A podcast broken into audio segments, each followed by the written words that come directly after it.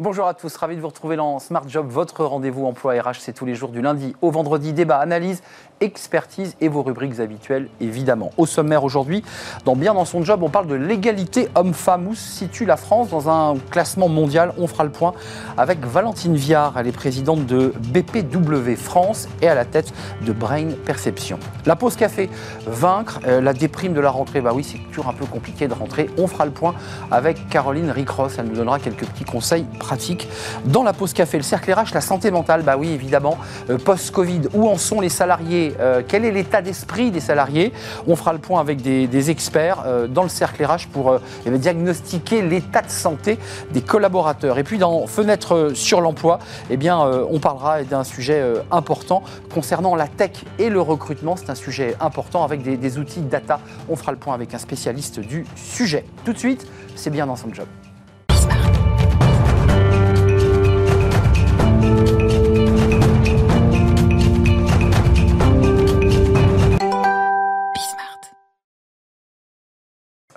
Sur l'emploi, bien dans son job, pardon. On parle de l'égalité professionnelle homme-femme en France. Alors c'est intéressant, euh, Valentine Viard, on est ravi de vous accueillir parce que vous êtes à la tête d'une association, alors c'est bénévole, il hein, faut le préciser, présidente de BPW France. Euh, c'est un peu le forum mondial, cette question de l'égalité homme-femme. Et quand on regarde le classement. C'est l'Islande qui est en tête. La France était 16e l'an passé. Alors elle progresse, c'est mieux, elle est 15e. Euh, qu'est-ce qui fait qu'il y a une différence aussi importante entre l'Islande et nous, les Français, où j'ai l'impression, en écoutant des experts sur ce plateau, qu'il se passe plein de choses sur l'égalité femmes-hommes. Qu'est-ce qui se passe? Alors, euh, BPW euh, avait justement son congrès euh, européen en Islande cette année. Nous sommes revenus avec deux grandes leçons à appliquer en France pour progresser. La première leçon de l'Islande, c'est le, zéro tolérance. En France, nous avons des lois euh, BPW demande à ce que ces lois soient appliquées. Mm. Euh, je pense par exemple encore aujourd'hui à 90% euh, d'entreprises du, du, SBF qui sont en deçà de 40% de jetons donnés aux femmes. Mm. où sont les femmes sur les postes des Malgré la loi Copé-Zimmermann évidemment, malgré la loi Copé-Zimmermann de, de, 2014. Le zéro tolérance, c'est aussi l'application des sanctions. Nous avons aujourd'hui un index égalité, euh, la loi Pénic, euh, la loi oui Pénico de 2018. depuis mars, euh, là, c'est très récent. L'index égalité, ce sont cinq critères sur l'égalité des salaires ou pas, sur l'accession aux promotions, sur les nombres, enfin les, plus gros salaires de l'entreprise, est-ce qu'ils sont aux femmes ou aux hommes, sur les, les, postes de direction. Aujourd'hui, cet index égalité, l'entreprise doit être à 85 sur 100. On est pas au zéro tolérance, puisque appliquer la loi, on serait à 100 sur 100, mais en deçà de 85, les entreprises s'exposent à 1% de pénalité euh, de la masse salariale. Nous, on voudrait qu'il y ait euh, application euh, systématique de ces sanctions. Euh, on va revenir évidemment sur le chemin qui reste à parcourir à la France. Il y a aussi une loi récente sur la place des femmes dans les COMEX. J'imagine que vous, vous surveillez, vous observez. Mais euh, BPW France, vous le situez comment? Parce que c'est une, organisation peut-être mal connue. C'est quoi? Vous faites du, lobbying? Vous, vous aiguillonnez les pouvoirs publics? Vous les observez? Vous rendez des rapports? Comment ça fonctionne? Alors BPW, c'est une ONG qui est centenaire, euh, qui a un statut consultatif à l'ONU, à l'UNESCO, donc ça nous rend tout à fait légitime pour participer et contribuer à la préparation des lois telles que celles que nous venons d'évoquer. Et notre mission principale, c'est l'égalité professionnelle entre les femmes et les hommes. Mm. Donc ça se traduit par euh, un réseau, un réseau de femmes internationales dans 100 pays. Donc euh, donner envie à ces femmes d'oser, d'aller prendre la place euh, qu'elles ont envie de prendre dans, dans l'entreprise et dans la politique notamment. Ça passe aussi par la collaboration avec les services publics, ça passe aussi par l'accompagnement des entreprises parce que L'égalité euh, professionnelle, ça se passe en entreprise. Donc on a nos petites victoires avec euh, des entreprises qui nous contactent et qui traduisent concrètement en création de valeur l'application des lois. Donc elles s'imposent aux entreprises, mais elles sont aussi créatrices de, valeur. On parle, nous, d'innovation par le genre et d'apporter quelque chose de différent en recrutant des femmes et en leur donnant l'opportunité d'être à des postes de direction, mm. parce qu'elles vont amener quelque chose de différent, donc de, divergent, donc de l'innovation. Euh, vous le portez, vous aussi, ce chiffre chez BPW sur, sur l'idée, euh, je dirais, très, très financière que lorsqu'on met des femmes dans des comités de direction, dans des conseils d'administration, l'entreprise gagne plus d'argent. C'est réel, ça? Gagnent plus Il y a eu quelques études hein, qui sont sorties. Beaucoup d'études, et des études qui d'ailleurs euh, sont récurrentes, Hum. donc elles sont comparables année après année. vrai, elles se confirment. Absolument. Impact sur la valorisation euh, boursière, impact sur le bien-être au travail, euh, impact sur la réconciliation finalement entre des modes de, de gouvernance peut-être plus empathiques et qui, ne, qui permettent aussi d'avoir de la performance. Valentine Viard, il faut appliquer les lois, l'Islande le fait, la France ne le fait pas suffisamment. Euh, ça, c'est un premier point. Est-ce que l'Islande, pour comparer ce pays qui est en tête depuis 12 ans, il faut préciser que ce n'est pas un hasard, ça fait 12 ans que l'Islande est devant, euh, petit pays, euh, malgré tout, est-ce qu'il y a aussi un travail autour de la parentalité, de la façon dont le papa va pouvoir aussi vivre une forme de parentalité, libérant aussi la femme? C'est un vrai sujet, ça, en France. Lorsqu'on parle d'égalité entre les hommes et les femmes et d'égalité professionnelle, on parle de changement de mentalité. Donc ça se passe en entreprise, oui, mais ça parle de, de culture, de culture de pays, Eh oui. de culture sociétale. Donc oui, On n'a pas la culture de l'Islande.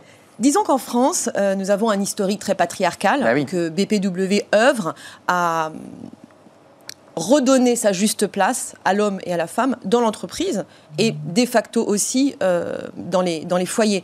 Euh, Aujourd'hui, un homme qui euh, s'occupe de ses enfants, est-ce qu'il n'est pas mal vu dans l'entreprise française De Aujourd'hui, moins en moins, j'ai le sentiment. oui, on progresse. Ça progresse quand même. Ça progresse. Ça progresse et néanmoins, nous continuons à, à l'accompagner. Les congés parentalité, nous avons fait un plaidoyer là-dessus Mm. qui avait été communiqué à, à, à Madame Rixin et qui s'en était très largement inspiré. Pour la loi Rixin sur les- la place des femmes dans les COMEX. Exactement. Donc, quelque part, nous sommes en lobbying, oui. Nous sommes en plaidoyer, oui. Nous sommes aux côtés des femmes avec des retombées positives pour les hommes et aussi pour les entreprises. Euh, hackathon, je ne voudrais pas qu'on se quitte euh, avant d'en parler parce que c'est un sujet qui, qui- qui vous tient très à cœur. Qu'est-ce que c'est? Racontez-nous. Alors, aujourd'hui, nous partons du principe Le que- haka, ça fait- on, on tire de la Nouvelle-Zélande.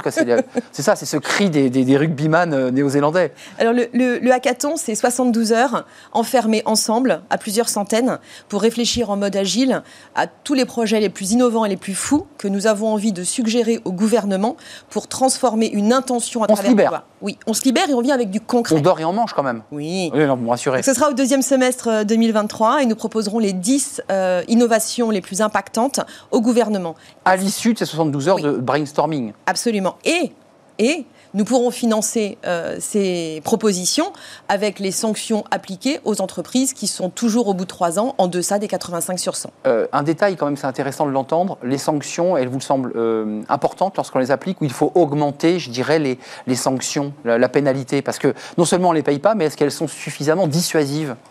1% de la masse salariale, c'est colossal.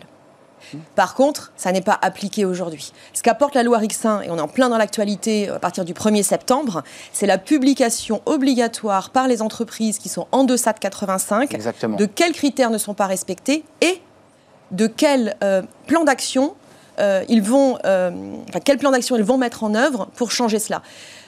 On n'est pas pour pénaliser les entreprises, on est simplement pour euh, faire appliquer la loi de façon systématique, zéro tolérance, hein, ce qu'on retient de, de l'Islande, et puis euh, le traduire par des actions concrètes euh, que nous serons à même de proposer en 2023. Donc il nous reste du chemin à- faire, mais vous accompagnez ces femmes dans l'entreprise euh, très concrètement pour essayer de faire progresser la France dans ce classement mondial. Euh, 15e place cette année. Elle a gagné une place. Euh, Peut-être que la loi Rixin permettra de nous faire gagner des places. On avait intégré déjà la loi Rixin dans le, dans le classement ou pas? Non, Pas encore. Oui, donc elle risque de progresser encore. Oui. Et pour gagner encore dans ces places, puisqu'on parlait de, Bah de changement de, de mentalité, je crois que les entreprises, on en a pas mal parlé. Deuxième leçon qu'on peut retenir de l'Islande, l'éducation. Tout à Le changement de mentalité se fait dès l'éducation et euh, nous avons envie de travailler non seulement avec le ministère du Travail, mais aussi avec le ministère de, de l'Éducation nationale parce qu'il y a beaucoup de choses à faire là. Oui, c'est vrai, c'est un, un effort particulier que mène l'Islande sur le- la formation et l'éducation des, des, des filles et des garçons. Merci d'être venu nous rendre visite. Vous êtes la, la présidente de BPW France. La date, c'est quand du hackathon? Peut-être que j'irai jeter un œil au hackathon, mais enfermé 72 heures. Nous attendons un partenaire euh, université, donc ce sera, je pense, courant ma, euh, à avril-mai, quelque chose comme ça. Avril-mai. En Mais vous- 2023. Peut-être qu'on viendrait nous en parler avant d'ailleurs. Ce serait intéressant que vous nous en parliez. plaisir. Pour donner envie peut-être à d'autres de, bah, de- de s'enfermer 72 heures. Merci Valentine Viard d'être venue sur notre plateau. Vous êtes coach par ailleurs euh, à la tête de Brain Perception. Merci de nous avoir rendu visite. On fait une petite pause café. Bah oui, c'est la tradition dans l'émission avec Caroline Ricross. Bah, c'est un peu le, le spleen de la rentrée. Bah oui, on pose les tongs, on remet des chaussures et on met le costume. C'est le spleen de la rentrée et on en parle avec Caroline dans la pause café.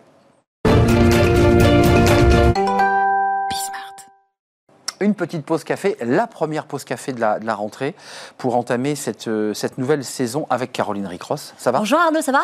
Bah, On parle d'un sujet, j'ai presque envie de vous la poser à vous, la question euh, vaincre la dépression euh, de la rentrée. Bah, moi, ça va, ça vous va, avez le hein. sourire Moi, ça va. Vous avez la pêche? Ouais, ça va très bien. Heureuse Bien de refaire cette pause café. Très contente euh, de refaire pause café pour, pour la saison. Vous avez la pêche, en revanche, vous voulez quand même nous parler de cette dépression, cette sinistrose, on peut, on peut mettre plein de mots. Mm, Euh, ça se manifeste comment? C'est quoi ce phénomène? C'est Et ben, en fait, c'est 58% des Français hein, qui appréhendent apparemment leur premier, leur premier jour de reprise, donc euh, la rentrée. C'est ce qui ressort d'un sondage qui a été réalisé il y a quelques jours par CAPA, la solution euh, digitale ADECO. Alors, c'est vrai, Arnaud, que c'est quand même jamais vraiment simple hein, euh, de reprendre le boulot après plusieurs jours ou même semaines pour les plus chanceux hein, de congés, euh, de vacances d'été. Mais cette rentrée 2022 est vraiment jugée encore plus compliquée que les autres rentrées. Tiens. Prenons euh, par exemple l'heure de rentrée. Alors d'après ce sondage qui a été réalisé par CAPA, elle est en fait de plus en plus tardive, même s'ils sont encore 49% des Français à se lever à la même heure que d'habitude pour leur premier jour de rentrée. Les Français semblent quand même de moins en moins motivés pour leur reprise. Ils sont plus de 16% à se lever plus tard pour le jour de la reprise, hein, alors qu'ils n'étaient que 4% en 2015 et 11% en 2020 Donc ils traînent des pieds. ils traînent des pieds et c'est un comportement qui est encore plus flagrant, flagrant si on regarde 7 ans en arrière. En 2015, 50% des actifs se levaient plus tôt le jour de la rentrée pour être en forme, pour arriver euh, dynamique au travail. Aujourd'hui, seuls 35% des Français se lèvent plus tôt pour le premier jour de reprise. Hum, Ça fait penser à la rentrée des classes, sauf que la rentrée des classes, il vaut mieux être à l'heure le premier jour. Il faudrait bien être à l'heure le premier Alors jour. que là, c'est pas le cas dans ce que vous nous décrivez. On a des salariés qui peuvent arriver en retard Tout à fait. le premier jour. Qui arrive en retard le premier jour. Euh, elle semble moins conviviale. Vous avez ce sentiment-là aussi? Euh, oui, quand même, je trouve. hein, euh, avant la crise sanitaire, le jour de la reprise euh, du boulot, c'était quand même un peu l'occasion euh, de raconter ses vacances à ses collègues, les anecdotes des vacances, le tout autour d'un café ou même d'un petit déjeuner avec toute l'entreprise. Eh bien, si l'on en croit toujours ce sondage de CAPA, eh bien, ce temps est révolu.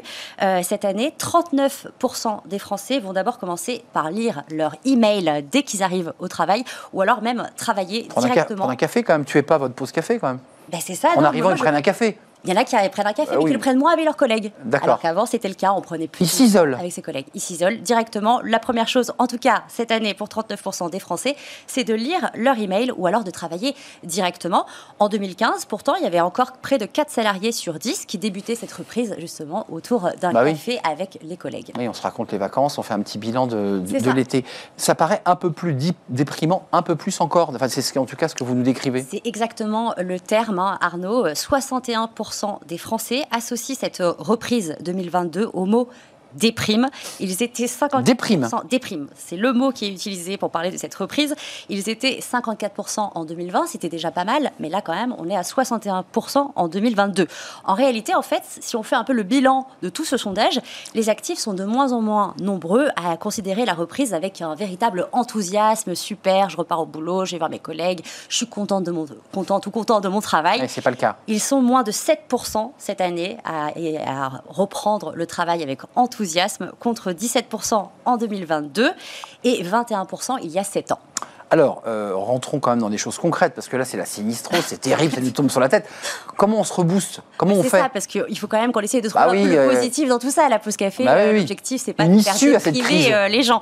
Les déprimes post-vacances, d'abord, Arnaud, bon, ça arrive un peu à tout le monde. C'est hein. classique quand même. hein. Bien sûr, c'est difficile quand même de passer du transat directement à la chaise de bureau. Sans transition, c'est compliqué. Justement, si euh, jamais vous n'avez pas encore repris le boulot, eh bien, euh, une des solutions, c'est peut-être de reprendre le travail en milieu de semaine. Mm. Par exemple, vous reprenez un mercredi, comme ça, vous savez que vous avez trois jours et arrive le week-end. C'est un tout petit peu plus simple pour euh, la reprise.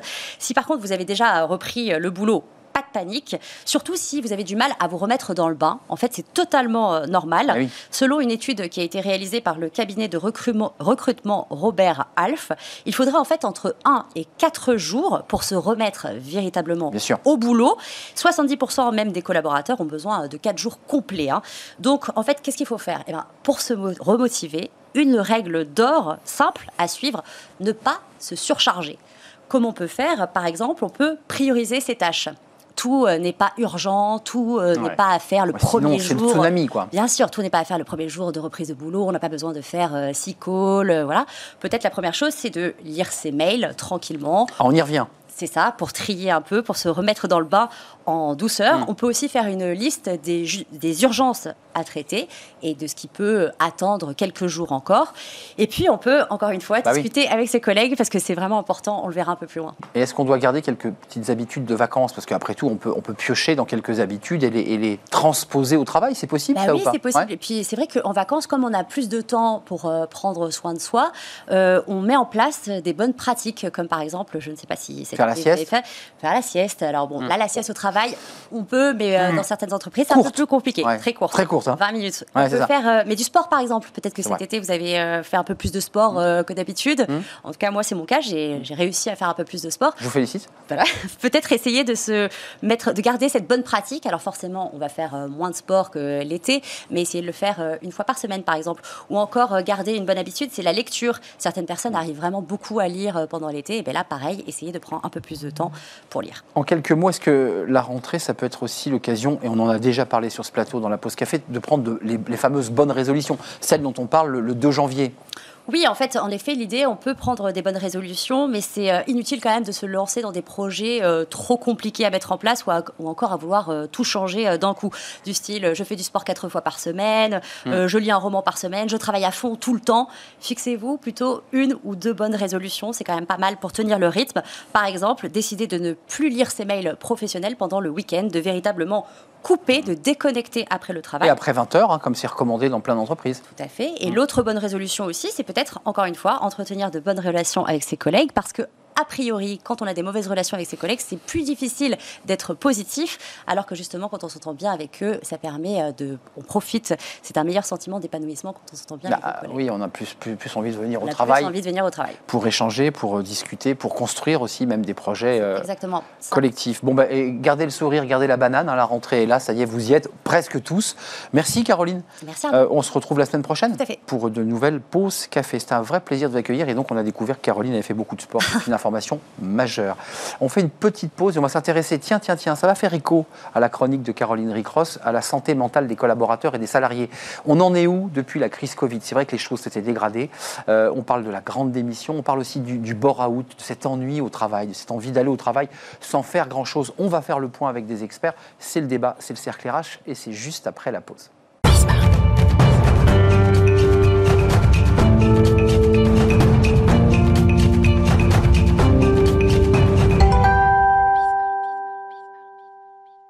Le cercle RH, le débat de, Smart Job, on parle de la santé mentale. On en a beaucoup parlé de cette santé mentale pendant la crise Covid, de la situation de ces salariés en télétravail euh, obligés euh, euh, avec les enfants au milieu de l'appartement. On va essayer de faire le point aujourd'hui.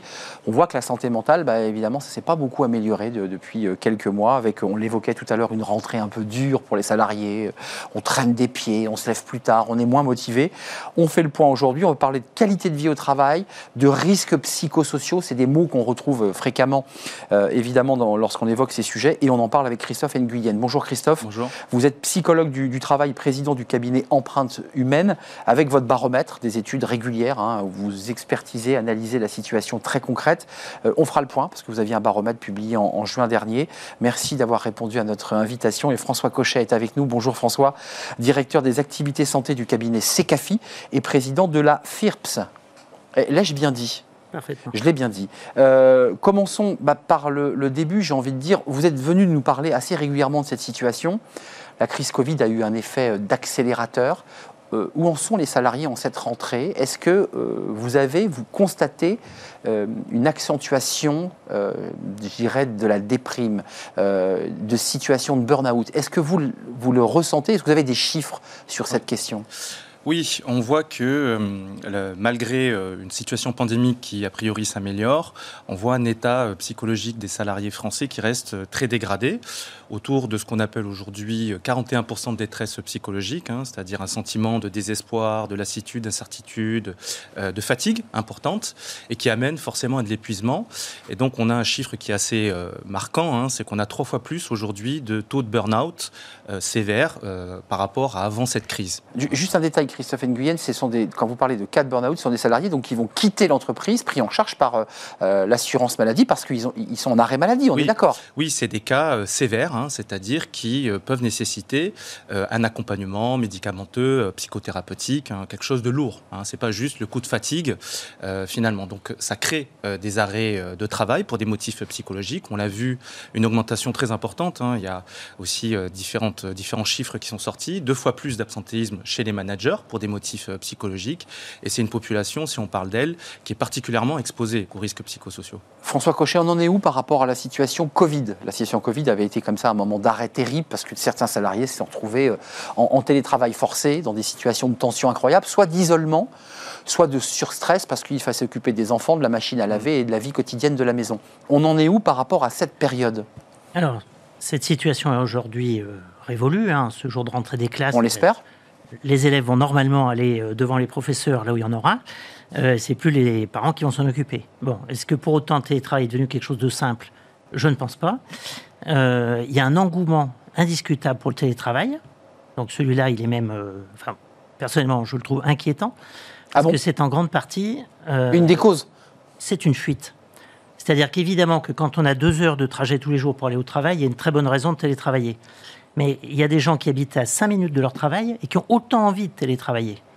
Et ils ont, pour partie d'entre eux, envie de moins voir leur chef, parfois de moins voir leurs collègues, et puis d'être plus tranquille. Alors je vais vous dire comment je fais de l'analyse du travail depuis très longtemps. C'est intéressant ce que vous dites. Ça veut dire qu'en fait, c'est le travail qui pose problème. Oui. Il y a quelques. façon de le faire. plutôt. Je veux dire, quand on fait des observations du travail dans une usine, quel est le meilleur moment pour faire de l'analyse du travail? C'est la nuit. Hmm. Dans, les, dans les entreprises en 3-8. En 3-8, oui. Pourquoi? Parce que la nuit, les gens travaillent. Ils font leur boulot. Ils passent pas leur temps à répondre au chef, à se justifier, à dire comment ils doivent travailler. Ils s'écartent des règles pour être plus efficaces et ils sont plus disponibles pour parler de leur travail. C'est intéressant parce que ça fait écho à la notion d'entreprise libérée, c'est-à-dire qu'il n'y a plus le manager sur le dos qui. Euh, enfin, en tout cas, en télétravail, on retrouve un peu ces circonstances. Eh ouais. Chez moi, je m'organise comme je veux, je fais comme je veux et je suis moins dérangé. Mais attendez, juste pour répondre à ma question, me concentrer. ceux dont vous parlez, qui essaient de s'extraire finalement de la mm. chaîne hiérarchique et qui travaillent avec plus d'autonomie, est-ce qu'ils vont mieux ou est-ce qu'ils vont plus mal? Alors, ben, dans un premier temps, ils vont mieux, euh, justement parce qu'ils ils retrouvent de l'autonomie. Après, là où il y a risque, bon, d'abord, les entreprises doivent s'interroger sur les conditions qu'elles ont créées qui font que leurs salariés ont envie de les fuir de fuir les locaux. Et oui, et oui. Et après, c'est dans le temps qu'il y a des risques pour le télétravail. Parce que pour pouvoir télétravailler dans de bonnes conditions, il y a deux règles absolues. Il faut avoir la confiance de son chef et être autonome. Justement, bien maîtriser son boulot. Mm. Seulement, au bout de quelques mois, de quelques années, est-ce que ces deux conditions vont se poursuivre? Mon chef a changé. Le nouveau, je ne le connais pas. Mm. Donc, Comment je vais reconstruire une relation avec lui? Donc stress, hein, déjà, un peu de stress. Oui, et puis surtout, ça peut se dégrader facilement, tourner au conflit. Et puis l'autonomie au travail, le travail, il n'est pas stable il y a des nouveautés, il y a des évolutions, des nouvelles réglementations, des nouveaux produits. Si je suis trop à l'écart de l'entreprise, je, rate ça. Au bout d'un moment, je peux me retrouver à traiter les vieux sujets. Et puis les, les, mis au placard. les, petits jeunes qui sont sur place, ils vont s'emparer des nouveaux sujets. Donc il y a des vrais risques de déclassement. Euh, Christophe Nguyen, ça c'est intéressant parce que c'est une vision très sociologique de la relation au travail mm. euh, menée par, par François Cochet, mais euh, à travers le psychologue que vous êtes, les baromètres, alors on en a, on a plusieurs, il y a les vôtres, il y a celui d'Alan pour Harris Interactive, 94% des salariés français estiment que se sentir bien dans son travail permet de se sentir bien dans sa vie en général. J'allais dire c'est presque logique, ça c'est très intéressant. Puis un autre chiffre, 90% d'entre eux, tous métiers et âges confondus, estiment également que les difficultés psychologiques sont de plus, de plus en plus répandues au travail. C'est-à-dire que dans leur quotidien, dans leur environnement, ils voient des collaborateurs qui sont en, déprime. Euh, ça vient d'où? C'est parce qu'il y a une sorte d'engouement télétravail, il y a une sorte de perte de repères? Qu'est-ce qui se passe? Alors moi, je pense que le télétravail euh, a bon dos. Hein. C'est pas que la question du télétravail. un, petit pas de côté par rapport à ce que dit François. c'est-à-dire qu'effectivement, il y a quand même du télétravail qui se passe bien. Euh, mais effectivement, il faut le voir globalement. Et euh, on a parlé tout à l'heure des managers, ceux qui sont le plus en retrait hein, par rapport au télétravail parce que ça les ah confronte à des pratiques de management qu'ils n'ont pas l'habitude de faire. Et puis surtout, beaucoup nous disent, on a du mal à évaluer le travail des salariés au-delà du livrable et qui me donne en temps et en heure. Mais aussi comment on le fait et comment je peux anticiper. Euh, François nous disait, quand on est en télétravail, même la nuit dans les usines, Ouais. ça- on, on contourne même un Oui, peu les règles sûr. fixées par la, la hiérarchie et les normes, Oui. et on vit un peu sa vie, quoi. Oui, c'est comment euh, je, je- je fais preuve d'intelligence Bah oui. au processus, aux exigences. Et oui. Et c'est vrai que le télétravail permet une invisibilité, mais derrière, c'est la question de la reconnaissance de ce que je fais, de ce que je produis, et puis la coopération, on en a parlé énormément, la question du collectif, sachant qu'on a un héritage effectivement vis-à-vis de cette crise, et ce qui fait que les gens, euh, la grande majorité, euh, quasi la, la totalité des gens observent une augmentation des risques psychosociaux, c'est qu'effectivement, il y a une augmentation des conflits, hein, euh, de la fatigue. Un tiers Conflits, des vous dites conflits Oui, Des conflits, euh, le climat de travail s'est dégradé hein, dans les entreprises et qui ne peut pas être régulé, finalement amélioré euh, à cause du distanciel notamment. Je voulais vous poser une question à vous deux. Hmm. Euh, Est-ce qu'on en demande trop à l'entreprise Parce qu'elle a des, des comptes à rendre, l'entreprise? Elle a une responsabilité juridique à l'égard du salarié. Oui. Il y a des rapports sur les RPS. Hmm. Elle a des obligations en qualité de vie au travail. Bah, C'est la RSE, hein, d'une Hmm. manière un peu globale. Est-ce qu'on lui en demande beaucoup? Est-ce que- est-ce qu'il faut encore plus lui en demander? Oui, moi je pense que l'entreprise en tout cas a tout à gagner à être proactive sur ce sujet. Et on voit que l'entreprise quand même est plutôt en défensive, c'est-à-dire qu'elle voit les problèmes arriver et elle doit les gérer. Et souvent quand les problèmes sont C'est là, trop tard. c'est trop tard, il y a des problèmes juridiques et on est dans des postures parfois un petit peu euh, défensives qui font qu'on justifie, qu'on se défend au lieu finalement de faire de la prévention. C'est ça. Et nous, on milite énormément à ce qu'il y ait une prise de conscience, à ce que ce sujet soit traité au plus haut niveau de l'entreprise, c'est-à-dire que dans les comités de direction, on en parle. Et c'est extrêmement rare. D'ailleurs, les trois quarts, c'est dans le sondage, hein, des salariés disent qu'il faut faire un état des lieux, parce qu'il y a un vrai décalage entre ce que, on- finalement, les demandes qui sont faites, la moitié des salariés disent, on me donne des objectifs sans me donner le sens, par exemple, aujourd'hui. On en vient toujours à ça. hein. On est toujours sur cette idée-là. On en a aujourd'hui euh, euh, qu- quatre, quasiment 4 sur 10 qui veulent partir de leur entreprise. Hein, parce que on a appelé ça le big quit à la française. On Mm. a vu une augmentation effectivement des démissions, Ouais. ce que la DARES a pu euh, publier. Oui, on commence à voir hein, percevoir Bien cette sûr. grande démission. Mais on en a aussi beaucoup qui ne vont pas partir et qui vont plutôt faire acte un petit peu de présence. euh, On appelle ça, euh, c'est un de nos titres, c'est la démission silencieuse. la démission. c'est Mais quand même, juste Mm. l'entreprise, je vais entendre François, parce que je ne sais pas si vous êtes tout à fait d'accord sur le sujet. Mm. Euh, on doit accentuer, les pouvoirs publics doivent accentuer un peu plus la pression sur l'entreprise. On lui demande déjà beaucoup à l'entreprise. Euh, QVT, elle fait des rapports sur les Oui, risques oui. psychosociaux. C'est quand même de sa responsabilité, la santé des salariés.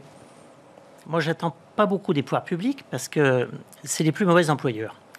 Donc, euh, qui s'occupe de la fonction publique avant d'expliquer aux entreprises Ouais. comment ils doivent faire Alors, par contre, Il y a des déprimes aussi hein, dans la fonction publique. Il y a des burn-out. hein. il y en a probablement plus. Mm.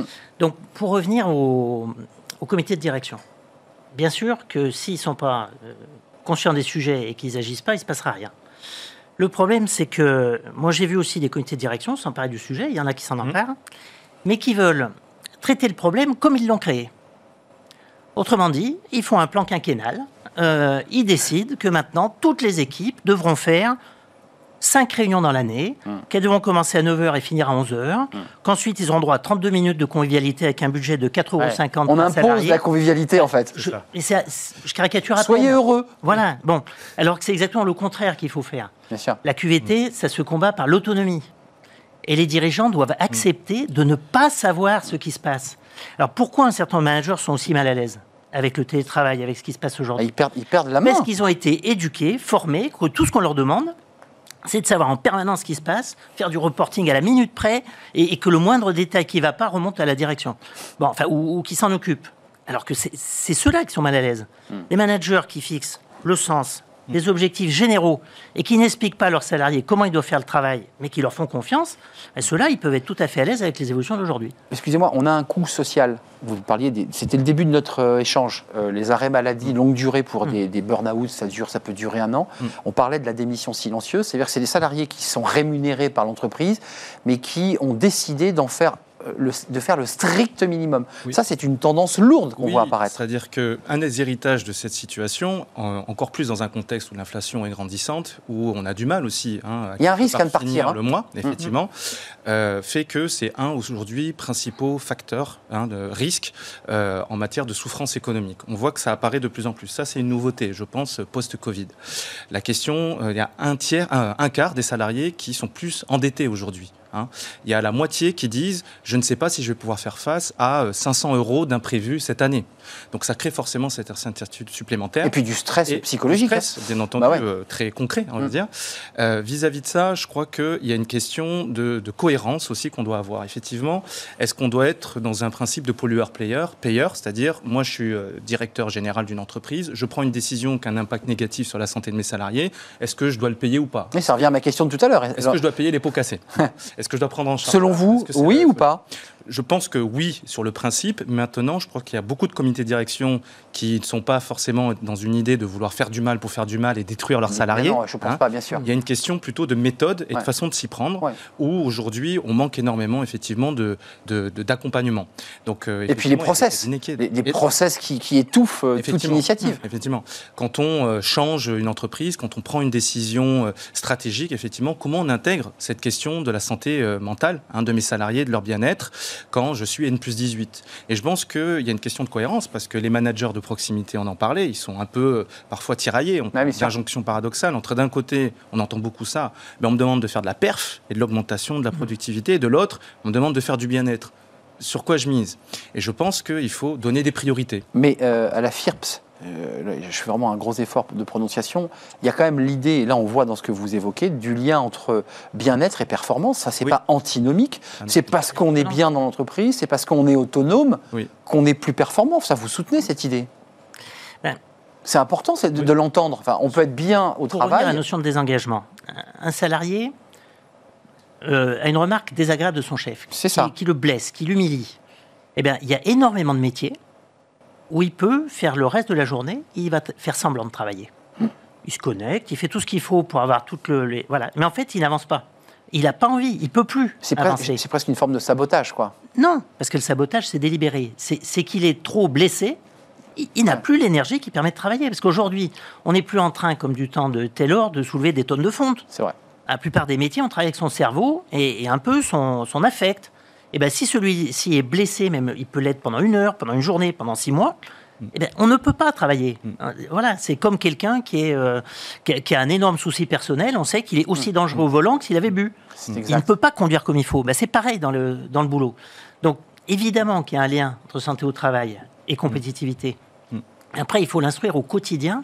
Et, et avec des logiques pragmatiques aussi. Voilà. Ça, fait une c'est intéressant. Hein. Oui, tout à fait. C'est même pas, c'est pas du sabotage comme je l'imaginais. C'est qu'en fait, on est tellement touché psychologiquement qu'on on est, on est plus apte, quoi. Voilà, tout à fait. Et là, on est vraiment sur des cas extrêmes, mais on a aussi tout un tas de salariés qui sont pas forcément malades ou identifiés comme étant euh, en risque psychosocial. Eux-mêmes ne le sentent pas d'ailleurs. Ou ne le voient pas, mais qui effectivement ne donnent pas le maximum d'eux-mêmes. Ou alors, c'est ce qui est, euh, est évoqué aujourd'hui sous le terme de démission silencieuse, ont tellement donné finalement leur entreprise en ne comptant pas leur supplémentaire, en travaillant soir, week-end, vacances, Là, on lève le pied. convéable, que maintenant ça atteint ma santé potentiellement. J'ai vu les limites et j'ai vu que ce qui est important pour moi, c'est passer du temps à ma famille et je vois que je ne suis pas reconnu à cette heure-là, voire au bon niveau de mes efforts, voire j'arrive même pas à nourrir ma famille de façon correcte. Donc je lève le pied parce qu'aujourd'hui la situation peut être incertaine et j'attends de voir plus tard.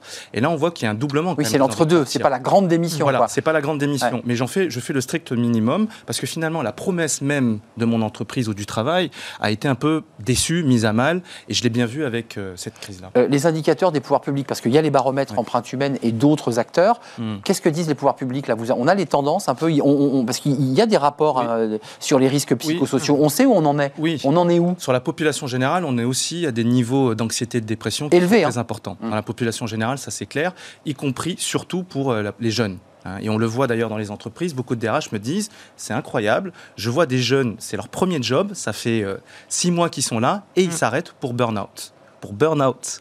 On a l'impression, on se dit, mais est-ce qu'ils ont le cuir qui, est, qui, qui s'est affaibli, et qui est beaucoup moins épais, un peu trop fin? Est-ce qu'ils attendent trop de l'entreprise? C'est ce que j'entends aussi, qu'ils sont un petit peu trop... Très demandeurs. très demandeurs. Mais en fait, c'est qu'ils sont si fragilisés. Ça, on peut se le dire, hein, c'est pas de la fainéantise. Je crois qu'il y a une vraie, un vrai changement de fond aujourd'hui. Les gens sont plus conscients de ce qu'ils peuvent attendre en matière de conditions de travail. Il y a un contrat moral. Et plus exigeant peut-être aussi. Bien sûr, vis-à-vis de l'entreprise, vis-à-vis du management. Et ils n'hésitent pas aujourd'hui, dans les grands groupes, à partir du groupe pour faire des alertes éthiques, par exemple exemple, ils démissionnent, ils font des alertes parce que, en dénonçant des situations, on en parlait tout à l'heure, de harcèlement, de situations euh, qu'ils n'acceptent plus. Euh, et aujourd'hui, on voit que c'est une tendance qui est très importante.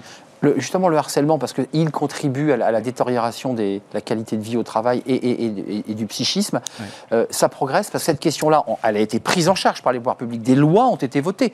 On condamne parfois des harceleurs. ça progresse ou hmm. pas, ça, sur ce sujet? Alors, moi, je, je, suis un peu sceptique sur les aspects quantitatifs. Euh, les enquêtes Santé publique France euh, montrent qu'il y a une dégradation, mais avec des chiffres qui sont à peu près la moitié de ceux de des enquêtes de Christophe Guyenne. Donc, moi, je pense, je pense qu'il y a un énorme biais de recrutement dans, le, dans les chiffres que produit euh, Empreinte Humaine puisque des enquêtes en ligne, euh, pour avoir 2000 réponses, il faut à peu près adresser 50 000 questionnaires. Il faut arroser très large. Et que du coup, c'est ceux qui sont intéressés par le sujet qui répondent. Donc ça, c'est le biais, ça c'est un risque du biais. Il y a les tendances. Je, je suis d'accord avec les tendances qui sont évoquées, mais dire qu'il y a 40% de gens... En ça vous semble un peu exagéré? À mon avis, c'est la moitié. Bon, et c'est l'avis des cabinets de la FIRPS en général. Mais sur, sur les, les phénomènes identifiés, je suis en gros d'accord. Hein. D'abord que ça augmente. Après, est-ce que le harcèlement explose? Je ne sais pas. Hum, c'est difficile. C'est toujours pareil. Avant, c'est bien de mesurer. Il faut aussi comprendre et puis essayer de combattre, voir un peu ce qui, s'il crée des problèmes. Je vais, moi, je ne suis pas pour des politiques de prévention des RPS à part du reste de l'entreprise.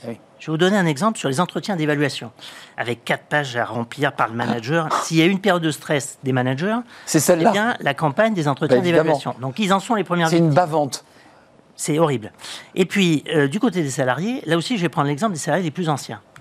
Est-ce qu'on dit qu'il faut travailler plus, plus tard Bon, quand on a 55, euh, 60 ans. c'est les retraites, ça. Que le Oui, non, mais c'est directement lié aux retraites. Et qu'il y a un manager de 30 ans qui ne connaît rien au boulot, qui vient faire l'entretien d'évaluation et donner des notes, mais on a juste envie de prendre sa retraite le lendemain. Bon, si on veut que les gens travaillent plus tard, il, y a un vrai sujet, là, il faut s'occuper d'eux et arrêter de les emmerder. Mmh. Voilà. Non, mais vous dites qu'un jeune gars qui rentre dans l'entreprise qui a 30 ans et qui fait un entretien d'éval, un, cadre de 55 ans qui a 30 ans de métier, c'est vrai que ça. C'est pas forcément un cadre, c'est peut-être ses salariés. Un salarié, bien sûr. C'est extrêmement fréquent. Mmh. Et nous, on a fait des enquêtes sur les entretiens d'évaluation. Et ben, les jeunes ça leur pose très peu de problèmes. Ils sortent de l'école, ça fait 20 ans qu'on leur colle des notes, ils n'ont plus besoin qu'on leur explique bien ce qu'il faut faire, etc. Et pas pour le. Ça va très bien. Bien sûr. Mais demandez aux anciens. Quand ils rentrent en bouteille. Un dernier mot, parce que le débat est terminé, mais il est passionnant par ailleurs. Oui, tout à fait. Alors, juste pour revenir sur euh, la méthodologie mm. qu'on déploie. Hein, ah, je savais que vous alliez répondre. Bah, forcément. Bah, bien sûr. je réponds. C'est que ça utilise effectivement des échantillons représentatifs euh, par, euh, garantis par des sondeurs qui sont quand même reconnus, hein, avec des méthodes, des quotas. Et puis, nos indicateurs scientifiques sont publiés dans des revues internationales. Aujourd'hui, c'est publié dans des grandes revues avec des comités de lecture, sur lesquels, finalement, on a des comparaisons. Donc, après, effectivement, je pense qu'il faut parler aux scientifiques.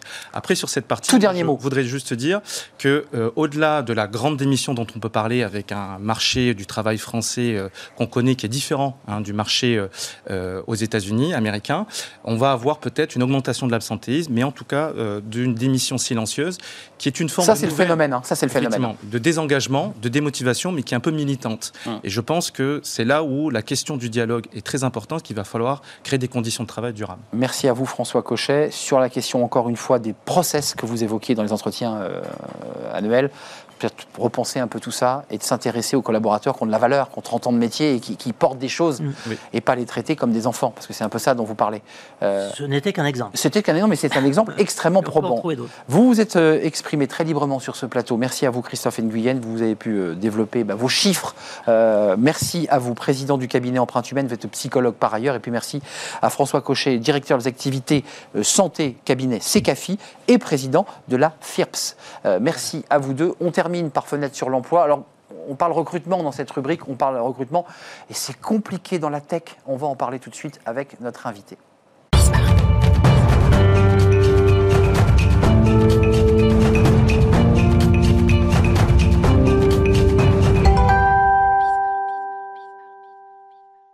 On parle dans Fenêtre sur l'emploi du recrutement. Alors vous allez me dire, c'est assez logique. Dans la tech, évidemment, parce que la, situation n'est pas si simple dans le recrutement dans, la tech. C'est un métier, des métiers sous, tension. On en parle avec euh, Christophe Hébert. Vous êtes euh, le fondateur de Blue Coders. Alors, euh, Blue Coders, pour essayer d'y voir un peu plus clair, c'est un groupe qui, qui constitue à la fois un cabinet de chasse de tête, mais aussi une entreprise de formation et de la tech. Vous mêlez l'humain et la tech. C'est exactement ça. Dans notre ADN, il y a d'un côté, en fait, quand on veut faire du recrutement tech, si on veut savoir euh, répondre à la question et comment je vais trouver un expert sur un marché pénurique, C'est un peu dur en ce moment. c'est extrêmement difficile. Ce qui se passe en fait, c'est que dès lors qu'on est sur une pénurie, ça veut dire qu'il va y avoir plus de demandes que d'offres.